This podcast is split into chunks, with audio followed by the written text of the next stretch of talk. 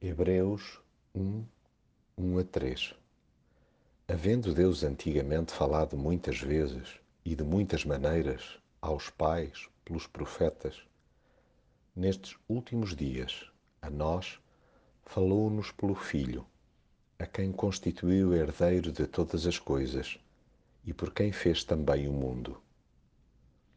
Deus nunca desistiu de comunicar conosco. A despeito da nossa rebeldia, procurou dialogar muitas vezes e de muitas maneiras ao longo de séculos a fio. Para tal usou imensas vidas que o admiravam, seguiam e davam a conhecer. Estes porta-vozes eram de idoneidade insuspeita, mas apesar de serem seus amigos chegados, fomos-los ignorando.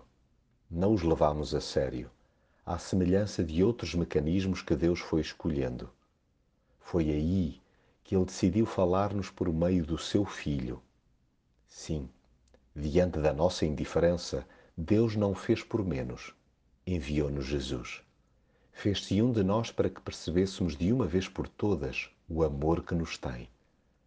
É em Cristo, a figura em torno da qual gira a história, que podemos ver a imagem perfeita de Deus. O seu poder é tal que, além de ser Ele a sustentar o universo pela Sua palavra poderosa, purificou os homens dos seus pecados e tomou o seu lugar no trono eterno. Hoje, graças a Jesus, a reconciliação com o Pai é perfeitamente possível.